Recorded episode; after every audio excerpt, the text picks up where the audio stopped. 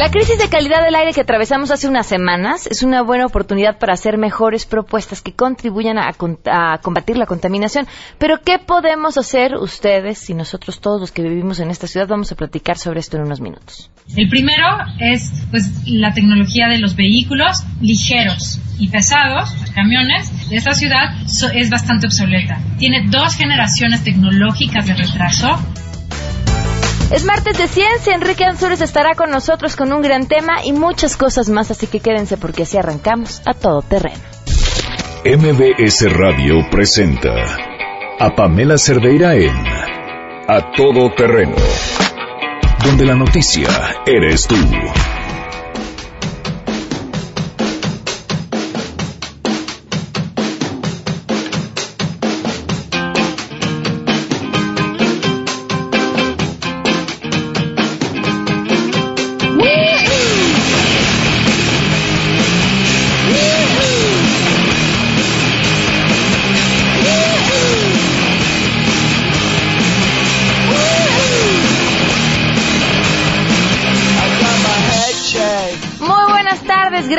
Acompañarnos a todo terreno. Es martes 19 de julio del 2016. Soy Pamela Cerdeira. Los invito a que se queden aquí hasta la una. Bueno, que se queden aquí todo el día, la verdad. y que nos acompañen, que opinen, que comenten, que nos digan qué están pensando, qué les preocupa. Lo más importante para nosotros eh, son ustedes. Así que las formas de ponerse en contacto, el teléfono en cabina, 5166-1025. Les doy mi número de WhatsApp por si nos quieren mandar algún mensaje de texto o de voz. 55 33 32 95 85. El correo electrónico es a todoterreno, mbs.com. Por cierto, les recuerdo, quedan 11 días para que nos manden sus eh, videos si ya leyeron el libro eh, Vestido de novia, que es el libro de este mes de nuestro club de lectura. Nos tienen que mandar un video de preferencia al correo electrónico, que es a todoterreno mbs.com, de un minuto comentándolos su opinión. El mejor de los videos, o quien haga el mejor de los videos, será la persona que nos va a recomendar o nos va, más bien va a elegir el libro que vamos a leer todos el próximo mes.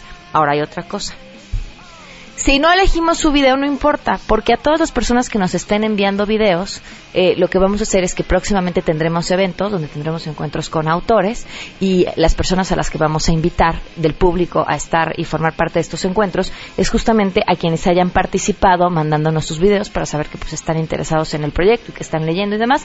Y entonces pues así tendremos chance de, de ver, de vernos las caras hablarnos de frente y encontrarnos con autores eh, tan interesantes de los distintos libros que estemos compartiendo. Es una gran oportunidad. Les recuerdo, el libro se llama Vestido novia y el correo electrónico donde nos pueden mandar sus videos es a todoterreno arroba. Tenemos muchas cosas que comentar, pero arrancamos una vez con la información.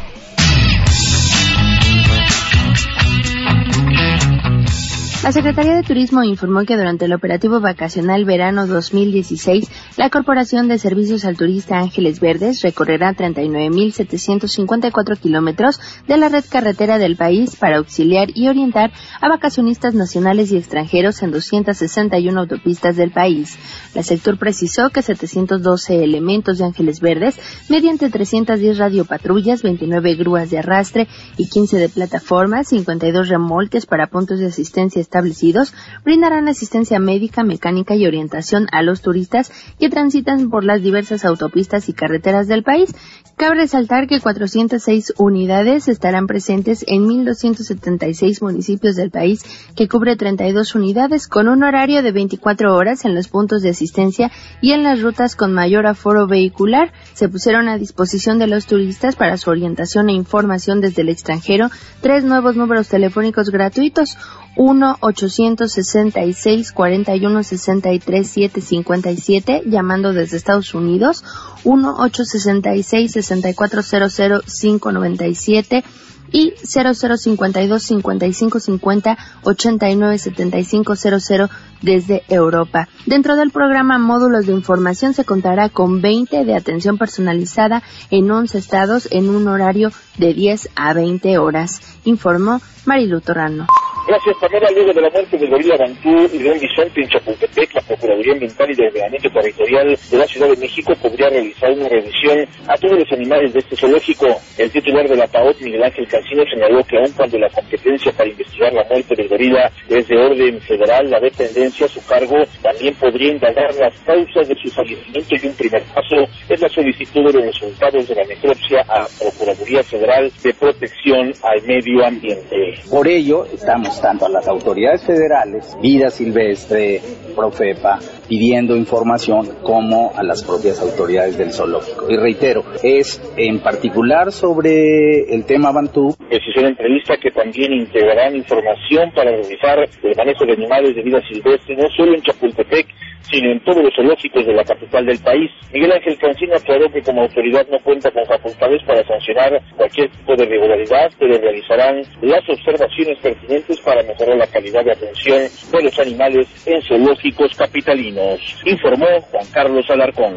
Organizaciones civiles demandaron que sea transparente el borrador de la Constitución de la Ciudad de México que debe estar ya listo por parte del grupo redactor que encabeza Porfirio Muñoz Ledo. Marta Juárez, vocera de la organización Redes por una Constitución Ciudadana, dijo que están interesados en saber los primeros contenidos del documento fundacional de esta ciudad. Lo que venimos hoy a entregar es eh, un par de cartas, una a la oficina del secretario técnico Porfirio Muñoz Ledo, con quien ya nos reunimos, y en donde le expresamos la necesidad de publicitar el proyecto hasta donde va en este momento de la Constitución. Ese grupo redactor concluye ya esta semana sus trabajos, ¿no? Pidieron una prueba, concluye esta semana y por lo pronto nos parece que es sumamente relevante que se dé a conocer en qué quedó ese proyecto hasta este momento. Marta Juárez reconoció que este documento que solicitan es un primer borrador que tiene un proceso en el que sigue la revisión técnica y jurídica, sin embargo insistió debe hacerse público un corte del contenido y así evitar que de fuera algún tema de interés para la ciudadanía, informó Arturo Damián. Pues este martes se instalará en la Secretaría de Gobernación la mesa de negociación sobre el tema educativo con la Coordinadora Nacional de Trabajadores de la Educación. Esta mesa está prevista para las 12 del día de este martes y será encabezada por el subsecretario de la Secretaría de Gobernación, Luis Enrique Miranda, además de otros funcionarios de esta dependencia y también se tiene prevista la asistencia de funcionarios de la Secretaría de Educación Pública, aunque se ha dicho que podría estar el titular de esta dependencia de la SEP, Aurelio Nuño, pues en la Secretaría de Gobernación aún no confirman su presencia. Se trata de la segunda mesa de las tres acordadas el pasado 11 de julio por el propio secretario de Gobernación, Miguel Ángel Osorio Chong. Todo esto tras los enfrentamientos en Nochixtlán, en Oaxaca. Aquí los maestros van a estar acompañados por la Comisión Nacional de Mediación y van a exigir, como en casi todas las mesas, la abrogación de la que dicen es la mal llamada reforma educativa. Para Noticias MBS, Hatsiri Magallanes.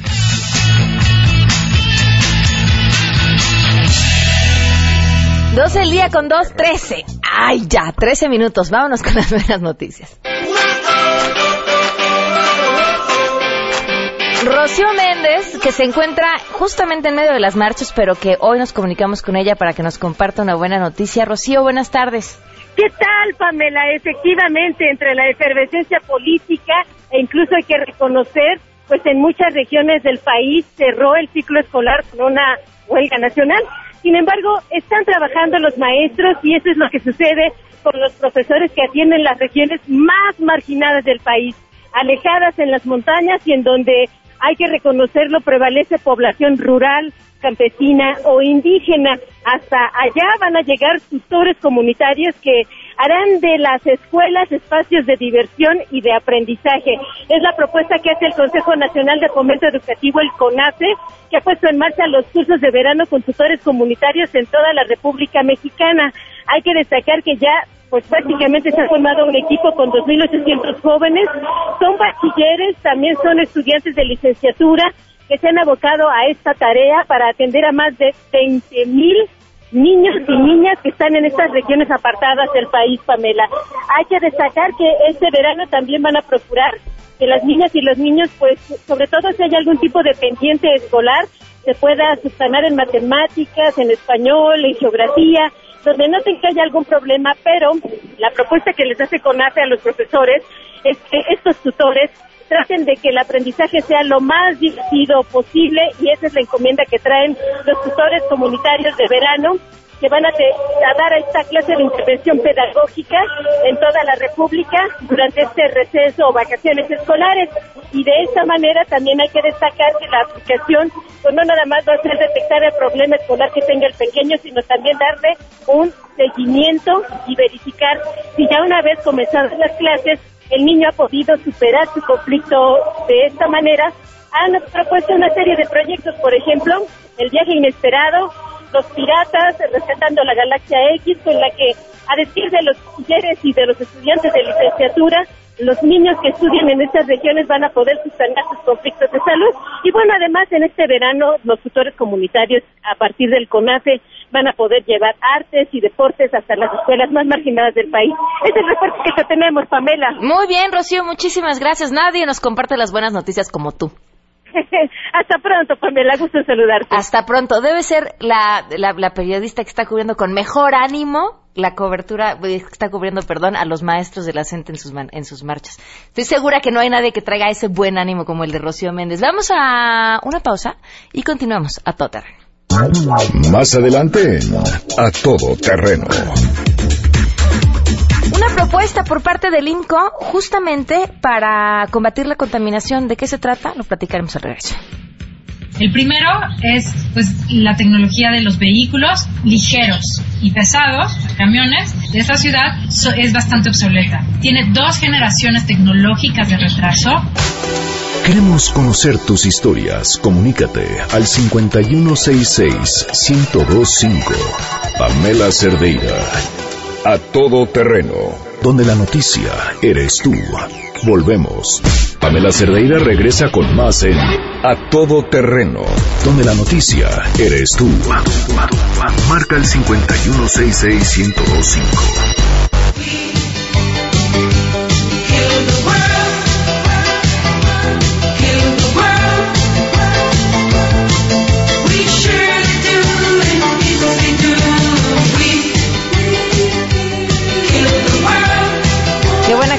Buena elección. 12 del día con 19 minutos. Continuamos a todo terreno. Soy Pamela Cerdeira. Gracias por acompañarnos. Los invitamos a que también estén en contacto. El teléfono en cabina 5166125. Además, el WhatsApp 5533329585. El correo electrónico a todoterreno arroba mbs.com. Y en Twitter y en Facebook me encuentran como Pam Cerdeira. Le doy las gracias a Gabriela Alarcón, directora de Desarrollo Urbano del INCO, que nos acompañe esta tarde. Gabriela, ¿cómo estás? Muy buenas tardes. Hola Pamela, muy buenas tardes. Un gusto estar contigo en tu programa. Oye, a ver, cuéntame de qué se trata esta propuesta que tienen ustedes. Pues sí, claro, mira, eh, los que nosotros publicamos eh, hace unos días apenas es un estudio que eh, la idea es complementar las medidas que ya han anunciado hasta ahora el gobierno federal y el gobierno de la Ciudad de México y del Estado de México para combatir las verdaderas causas de la contaminación eh, que vivimos en, en, la ciudad. Y pues para esto, la, eh, pues hicimos primero pues un análisis, ¿no? Para entender, bueno, qué, qué tipo de medidas son las que han propuesto hasta ahora y si realmente pues son las más atinadas para eh, pues ir controlando estos niveles de contaminación. Y a nuestro parecer son buenas medidas, pero en realidad no creemos que eh, resuelvan el problema de fondo. ¿Por qué? Las medidas eh, son principalmente una sustitución muy gradual de las unidades de transporte público, que sabemos que son unidades viejas, ¿no? que en promedio tienen 18 años de, edad, pero eh, los límites están en que incluso si, si lográramos sustituir todas estas unidades eh, por unidades nuevas, estamos hablando que las unidades nuevas que se venden en nuestro país son eh, bastante más contaminantes que lo que se venden en los países que son nuestros principales socios comerciales, como es Estados Unidos y Canadá. O sea, un camión nuevo en México contamina hasta 10 veces más que un camión nuevo en Estados Unidos. Y el problema está en que no hemos querido actualizar las normas de tecnologías eh, de control de emisiones ¿no? De los vehículos que tenemos, ¿no? Tanto para los camiones como para los coches particulares. Entonces, ahí hay una gran omisión que todavía el gobierno federal está teniendo y le toca exclusivamente a Semarnat eh, poder actualizar estas normas. Luego, por el lado de los combustibles, si bien eh, sí se le está bajando el contenido de azufre eh, a las gasolinas y al diésel, lo que vemos es que, por ejemplo, ahora se está abriendo la oportunidad eh, para utilizar etanol como oxigenante en, las, los combustibles. Y esto es un tema muy técnico, pero básicamente eh, lo que implicaría usar etanol en eh, gasolinas y diésel en, en, las zonas metropolitanas eh, implicaría generar muchos más eh, precursores para el ozono. Entonces esto sería pues un riesgo y incluso un retroceso eh, potencial si es que se aprueba el uso de este tipo de oxigenante eh, en, en, las zonas metropolitanas. Y luego, por supuesto, está en eh, cómo hacerle para, eh, pues, realmente tener un transporte público de calidad. Porque pues, mientras no tengamos esto, pues los automovilistas no vamos a querer bajarnos de nuestros coches o nos va a costar más trabajo. Entonces, eh, pues el problema del transporte público no está solo en, en las unidades que son viejas, sino está en que no está bien integrado los sistemas, los distintos modos de transporte. Por ejemplo, pues, si tú vas al metro, te subes y te bajas en una estación y después quieres tomar un metrobús o un microbús, tienes que volver a pagar, no están conectados y muchas veces no tienes ni siquiera una información eh, que te permita optimizar tus rutas y tus viajes. Entonces esto únicamente se podría lograr si hacemos una verdadera reforma institucional a cómo opera el transporte en la ciudad para que se integraran los distintos modos, como te digo, de transporte que es metro, metrobús, trolebús, etcétera, pero también una integración geográfica, o sea, donde el, el transporte público de la Ciudad de México esté integrado con el del Estado de México y el resto de la megalópolis. Entonces, son todas estas medidas que nosotros estamos viendo que hacen falta.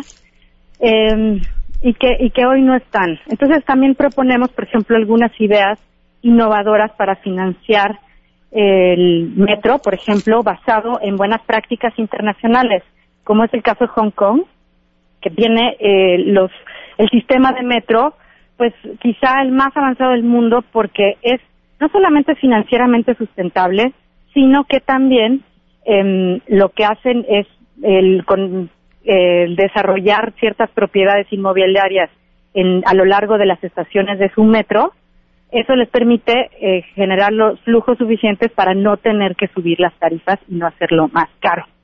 Pero ¿cómo les íbamos a quitar la chamba a los que andan vendiendo ahí, no?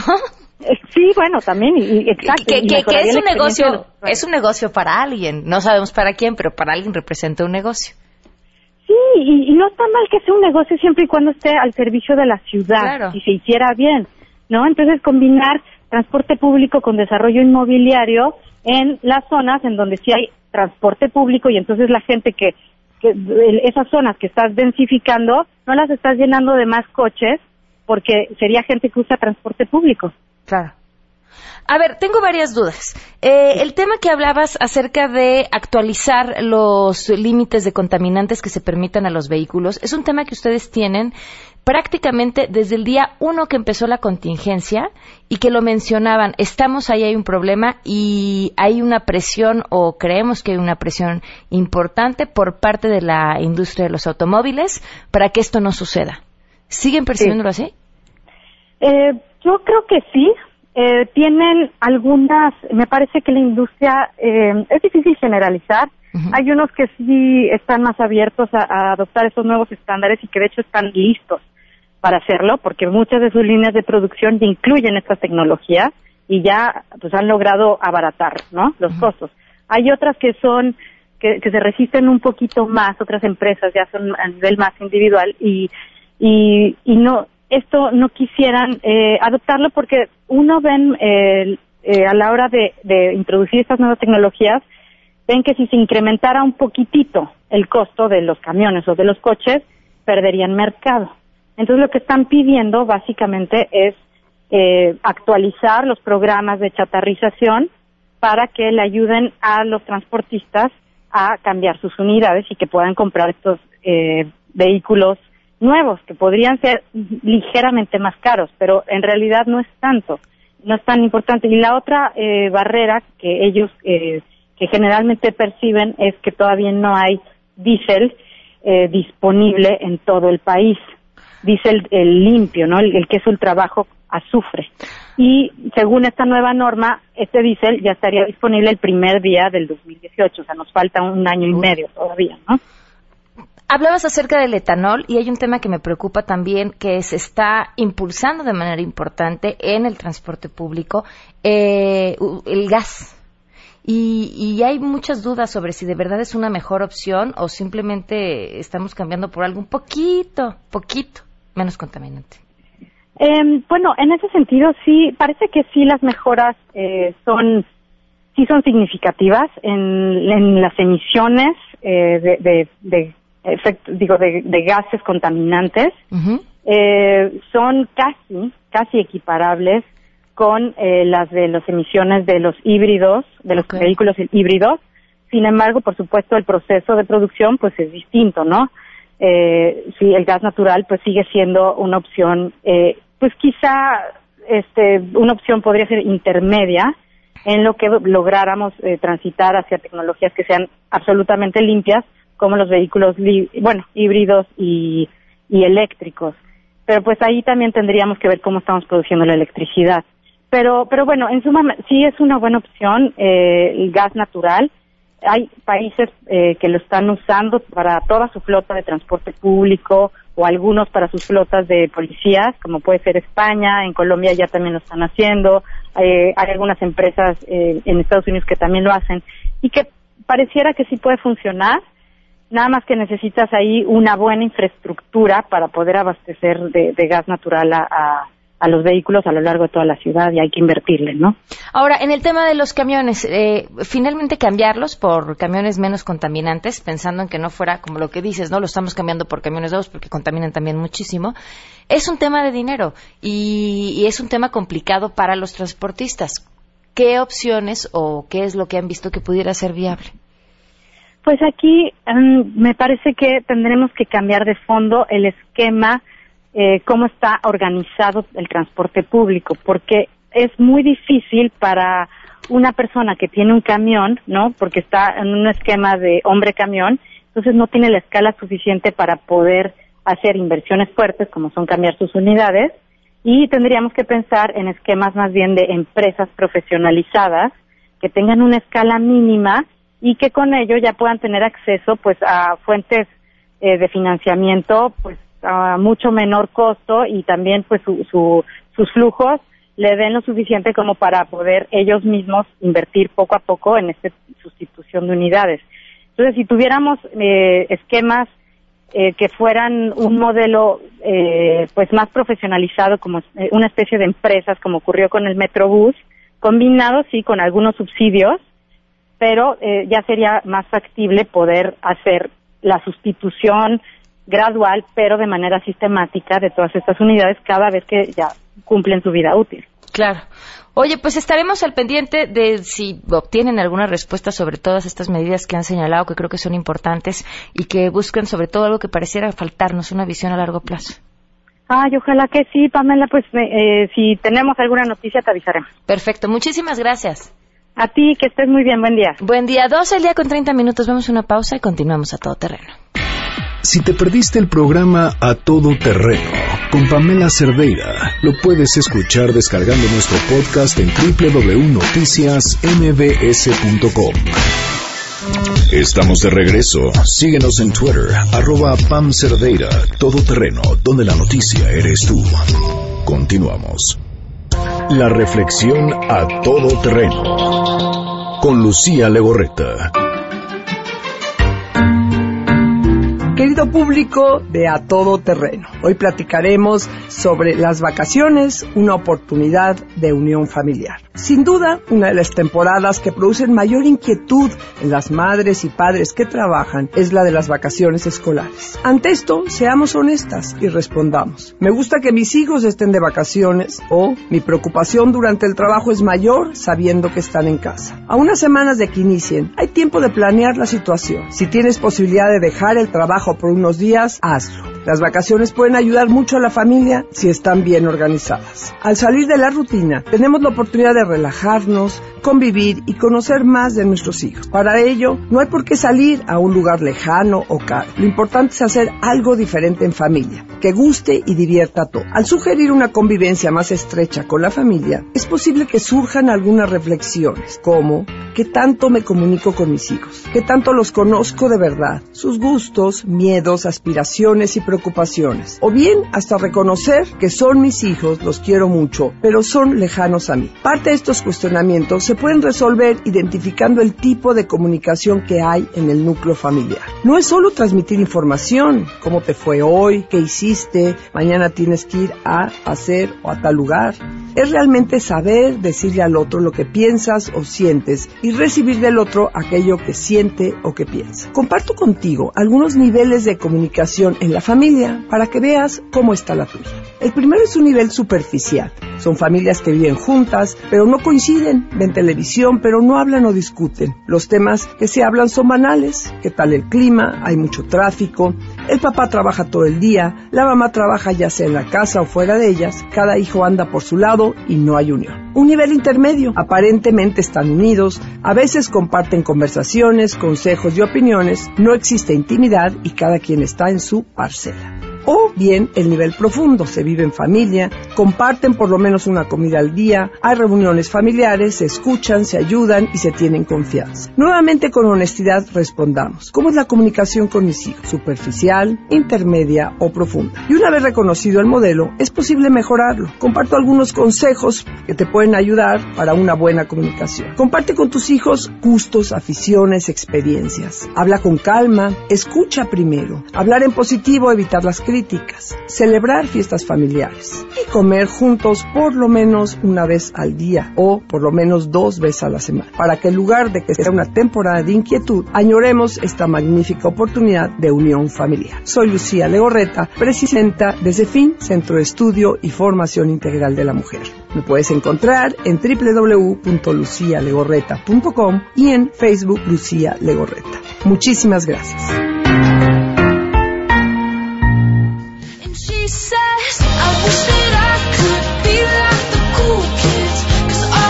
12 del día con 38 minutos, continuamos a todo terreno. Así como en Dispara, Margot Dispara, hacen viajes al ¿no? Vamos a hacer uno hoy a la Edad Media. Vamos a ir a la Edad Media de la mano de esto que publica Rodrigo Vera en Proceso. Les comparto lo que dice la nota. Padres de familia contra libros, entre comillas, perversos que utiliza la CEP. Rubén Rebolledo, vocero de, Red Familia, comenta sobre los contenidos educativos en materia de educación de género que ya se están impartiendo desde nivel preescolar en las escuelas públicas del país. Ojo, esto no es nuevo. Este discurso lo han estado manejando estos grupos ultraconservadores que generalmente están ligados a la Iglesia Católica desde hace mucho tiempo. Una cosa es educar en el respeto y la no discriminación hacia las minorías y otra muy distinta es fomentar el homosexualismo, el lesbianismo y el transexualismo en los salones de clase, que es lo que realmente está haciendo Aurelio Nuño con su mal llamada reforma educativa, asegura Tajante. Red Familia aglutina en todo el país a más de mil organizaciones de padres de familia que le piden a Nuño mantener la concepción de la familia, que es formada solamente entre, adivinen, sí, un hombre y una mujer, así como también respetar la identidad biológica entre los alumnos. Agrega, como paso previo para modificar los libros de texto gratuitos, la ideología de género, esta es una mm, frase muy común, ideología de género, que utilizan estos grupos, apréndansela cuando, cuando la lean, duden de todo lo que sigue. Esa y lobby gay. Así uno identifica quién está diciendo qué. Ya se empieza a impartir desde preescolar a través de los llamados rincones de lectura, como se conoce los libros complementarios utilizados por la SEP en las escuelas. En estos rincones de lectura, que no son otra cosa más que bibliotecas escolares, abundan los libros que hablan sobre matrimonios igualitarios, homosexualidad y transexualidad. Para colmo, estos temas ni siquiera se están impartiendo con moderación, sino de manera insistente y excesiva, así como tenemos un exceso de lectores en preescolar seguramente. ¿Qué consecuencias según ustedes, los padres de familia, acarrea esta educación de género? Pregunta. Obviamente que a los niños les provoca confusión sobre su identidad sexual, pues para este tipo de educación ya no importa si biológicamente naciste hombre o mujer, ya que esa condición la vas a decidir tú mismo a través de una operación quirúrgica o de un rol social. Resulta perverso que a niños de 4 o 5 años la CEP les esté metiendo estas ideas en la cabeza. A esa edad sus mentes son muy moldeables. Esto también provoca desequilibrios emocionales y, claro, incremento en los embarazos entre niñas. Fíjense, primero las van a hacer homosexuales y luego se van a embarazar. Está como complicado, ¿no? Pero bueno. Eh, las niñas adolescentes porque continuamente les están hablando de sexo y más sexo a pesar de que se les recomienda usar condón. Bueno, tenemos aquí este, los libros que entrega la Secretaría de Educación Pública que de hecho, y nos dice la misma Secretaría de Educación Pública, estos libros, los, los gratuitos, solo se habla acerca de sexualidad en el de quinto y sexto de primaria. Ahora, ¿cuáles son estos libros de los rincones de lectura? Ahí les van los títulos, ¿eh? Preescolar 1, que son libros que ustedes pueden encontrar en cualquier tienda de libros. Ah, el dentista no. Doble Didi. Mamá, ¿quién soy yo? Ombligo, Telmo no quiere ser niño, que ahorita les explico de qué va la de Telmo no quiere ser niño, para que no crean que le estamos dando la razón a estos señores. Chispas y cascabeles delante de mi casa, papá, mamá, Anita y yo, primero el huevo, ¿qué te gustaría hacer? El maravilloso libro de los cuentos chinos, El nacimiento del canto, Pelicano Rey, eh, Por una noche, Aruma, El rumor, El señor X, El tigre y el cangrejo, Cuento Pemón, Había una vez, La princesa que escogía, Ahora qué va a pasar y Tigre trepador. Preescolar 2. El código, de el código de circulación, cómo nos movemos, el pequeño inventor, una tarde en el parque, yo amo las editoriales, las historias del pasado, se armó la fiesta de muertos. Eh, mitos y leyendas es el hijo del elefante, los colores de la casa, mi papá es un tlacuilo, mil grullas, el niño que pintaba sus sueños, Nuchi Manei Tilán, eh, los estrambóticos viajes de Gulliver, Hombre de Ogro, No Interrumpas Kika, El Rey Hugo y el Dragón, El Secreto de Luis, Los Tres Bandidos y Cerca. Preescolar 3. Aguas con estos títulos perversos que les estoy leyendo, ¿eh? Luego se van a confesar, no voy a hacer que los deje yo muy enfermitos. Cierra los ojos, en la barriga de papá, golosina y perroso, plantas de los pies, se me ha caído un diente. Bandada, la cobija de cariño, fósiles, la máquina del tiempo, hace 500 años que hubiera sido. Perro viejo, una partícula pequeña. Y así, la verdad es que ninguno en el que valga la pena detenernos. Este artículo tiene la imagen de un libro en el que se ve a un hombre y una mujer eh, teniendo relaciones sexuales en, una, en un dibujo, ¿no? Este, y dice, ¿Cómo se hace el amor? De muchas maneras. Vamos a contar una de ellas. Y entonces explica lo que pasa cuando un hombre y una mujer están desnudos y demás. Eh, explica de la forma más sencilla cómo se hace el amor. Este, y luego dice, las personas hacen el amor a lo largo de toda su vida, desde que son jóvenes hasta que son viejitos, y habla acerca de otras cosas. Este libro, que no encontré en ninguna de las recomendaciones de preescolar 1, 2 y 3, es un libro que yo compré hace como tres años para que mi hija lo tuviera a la mano. Es un libro que uno va a la librería y lo compra y cuando estás buscando libros de educación sexual para tus hijos, te enfrentas con muchas cosas. Lo primero es con tu propia ignorancia, porque los libros de educación para jóvenes y para niños de 10, 11 años hablan de muchas cosas hablan, por supuesto, de la diversidad, hablan del respeto, hablan de la masturbación, hablan de temas que a veces los papás no estamos listos para enfrentar con nuestros hijos por nuestros miedos, por nuestra ignorancia, por nuestra educación. Pero es un libro que compras en una librería. Y este libro, el que usan justamente para ilustrar esta nota, se los digo, lo compré yo, para que mi hija lo tuviera a la mano, porque de lo que encontré sobre sexualidad, me pareció que no había absolutamente nada mejor y nada más adecuado, respetuoso y correcto que ese libro. Nos acompaña vía telefónica Eusebio Rubio, quien es representante de la Asociación Mexicana para la Salud Sexual y que justamente quería comentar sobre este tema. Eusebio, muchísimas gracias por acompañarnos. Buenas tardes. Hola, ¿cómo estamos? Buenas. Este, pues aquí también un poco preocupado y sorprendido por la intensidad de, de las notas que están con un tono alarmista, pero sobre todo con un tono eh, eh, de, utilización de la falsedad y la mentira para generar ansiedad en las personas, para decirlo muy directamente. Explícanos, por favor. Pues mira, eh, yo, yo me percaté de esto porque de las primeras notas que salieron hace un poquitito más de un mes no, no en medios de aquí de la Ciudad de México, sino en medios de, del interior de la República, como dicen por ahí en Chihuahua, para ser precisos. La portada que estaban, eh, las imágenes que estaban usando de portada del libro que estaba siendo objeto del ataque, es de un libro que hicimos aquí en la asociación. Y es un libro que hicimos para la Secretaría de Educación, pero en el año de 2009, 2010, en el sexenio anterior, que se utilizó en un programa de, de capacitación para maestros, ciertamente capacitación para preescolar y hicimos otros manuales, pero que cuyo contenido estaba falseado en las notas eh, eh, alarmistas que estaban siendo publicadas en varios medios eh, impresos, sobre todo de Internet también, y en Facebook del interior del país.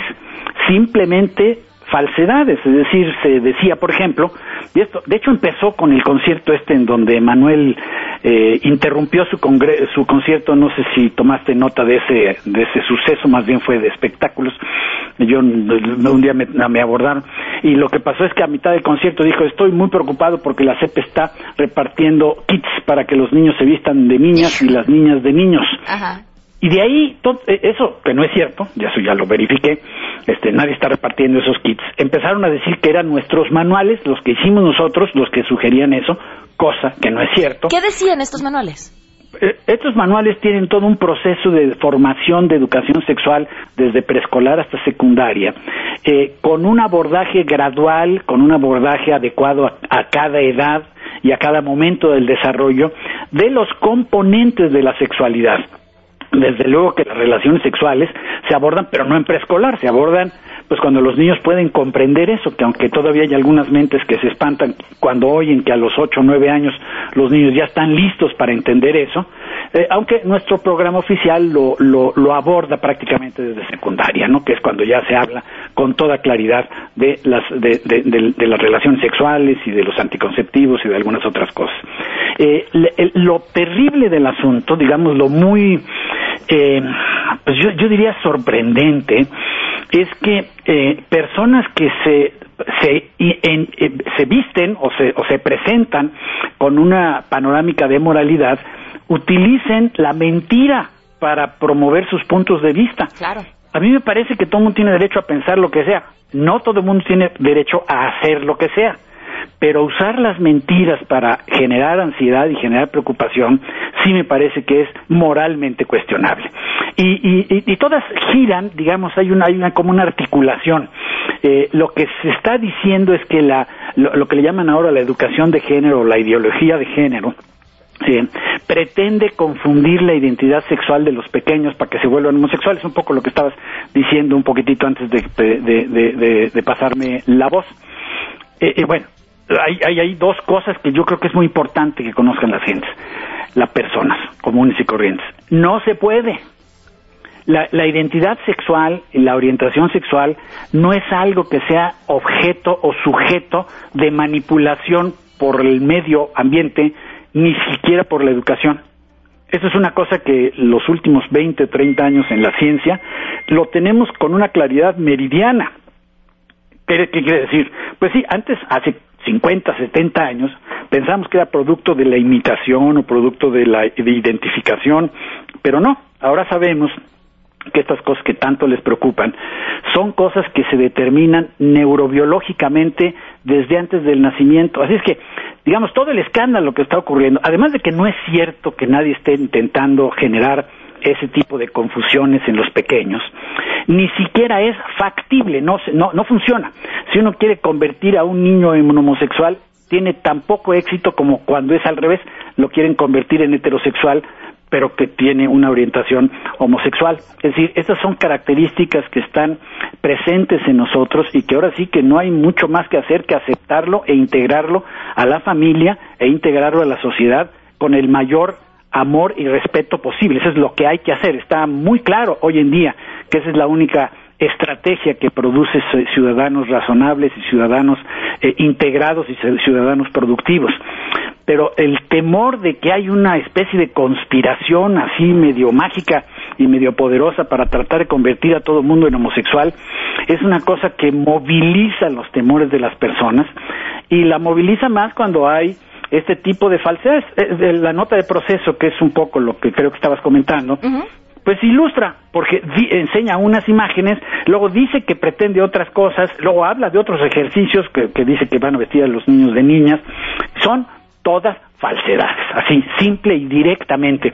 Entonces, pues, eh, carambas, eh, es, una pena que se, se defiendan puntos de vista. Mire, yo creo que todo el mundo tiene derecho a tener su ideología. Eso me parece que es muy real. Pero cuando se utiliza una estrategia tan, tan, tan, llena de falsedades, me parece que sí es digno de señalamiento y digno de, de, pues, de, de, un llamado a la toma de conciencia, es decir, por favor, verifiquen. Mira, los manuales que nosotros hicimos, de hecho, los están disponibles en las páginas web de la asociación y así lo hemos hecho saber. Cualquiera lo puede ver. Ya no se están usando porque esto, desafortunadamente, es un esfuerzo que se hizo el sexenio pasado y bueno, pues ahora, pues a ver si deciden usar, no, no, no se están usando, pero como se los produjo el gobierno, pues están disponibles para cualquiera que quiera usarlos o cualquiera que quiera revisarlos. ¿La página cuál es? Es la página de la asociación, es Asociación Mexicana para Salud Sexual, pero está con las siglas AMSAC con doble S, A-M-S-S-A-C .org. Eusebio, me tengo que ir, pero te agradezco muchísimo que nos hayas tomado la llamada y dejamos la invitación abierta para que nos acompañes otro día, ¿te parece? Saludos. Muchas gracias, saludos. Eh, leo un mensaje de Pedro González en Twitter. O sea que como una analfabeta funcional como tú recomiendo un libro y una forma de pensar, debemos soportar tus descalificaciones. No, Pedro, no tendrías que soportar mis descalificaciones, tendrías que hacer lo que nosotros estamos haciendo. Prueba que estoy mintiendo. Continúa. ¿Invitaste a Red Familia para que explique su postura? Sí, les llamamos por teléfono, les pedimos los libros de los que están hablando y su respuesta fue, nosotros no tenemos esos libros. 12 con 52, vamos a una pausa. Si te perdiste el programa A Todo Terreno con Pamela Cerdeira, lo puedes escuchar descargando nuestro podcast en www.noticiasmbs.com.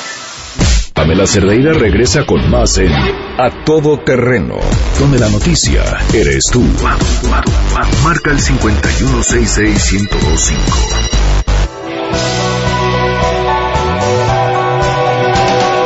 con 54 minutos. Así, de volada le damos pie a Enrique Ansures, que está con nosotros. Bienvenido. ¿Qué tal? Buenas tardes. Cuéntanos, Enrique. Pues mira, vamos a hablar ahora de medicina aplicado con la tecnología. Actualmente está muy de moda las impresoras 3D por todas partes están saliendo este, impresoras 3D que las puedes comprar, este, por ahí las puedes ensamblar, en, internet puedes encontrar planos para tú hacerlas. las impresoras 3D es una tecnología que básicamente fue open, o sea, se, abrió eh, se abrió para que la gente pudiera utilizarlas y a partir de eso se catalizó una, una oleada de aplicaciones de estas impresoras. Entonces actualmente uno ya puede ir a la, a la tienda X comercial haces tu modelo de algún, no sé, algún personaje animado y te lo imprimen en un plástico. Pero esta tecnología que ha sido bastante este, usada para este tipo de, cosas, de animalitos, muñequitos, se está empezando a aplicar para eh, desarrollo en medicina. Esto para poder empezar a hacer eh, órganos humanos, que es bastante importante. Actualmente muchas personas, eh, ahorita se me olvidó el dato, pero tenemos una mortalidad muy alta por, eh, por trasplantes de, hígado y, sobre todo de riñones.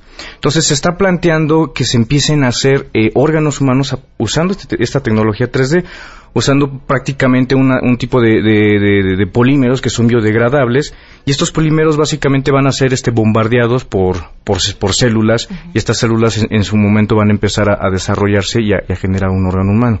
Esto ya se hacía ya lo estaba haciendo el, el, el Wake Forest Medical Regeneration de California, en Estados Unidos, con este con, con orejas hacían orejas con un este con un, un, molde y las se implantaban en ratas y ya ya pueden hacer orejas entonces esta misma tecnología la están aplicando para hacer este para empezar a hacer este órganos humanos. Entonces, a partir de lo que, hago, que era un, simple juguete, pues pueden este, hacer este órganos humanos. No tenemos mucho tiempo, pero pueden seguirme en las redes sociales arroba Enrique Ansures y ahí les voy a poner toda la información porque ahí les puedo decir dónde pueden fabricar su impresora 3D aquí en la Ciudad de México con material este básicamente sencillo. Ay, hay que intentar. Exactamente, si hay algún médico que le interesa eso y quiere empezar a hacer investigación, es un proyecto que, que tiene un amigo que se llama Hacedores y es, un, es una comunidad que tiene muchas herramientas y tú puedes fabricar tu impresora 3D. ¿Por qué no lo invitas? ¿Eh? Por supuesto, lo podemos invitar a, Toño. Muchas gracias, no, es un placer y ahí nos vemos en las redes sociales y ahí les pongo la información. Perfecto. 12 con 57 nos vamos, se quedan en compañía de Alejandro Cacho.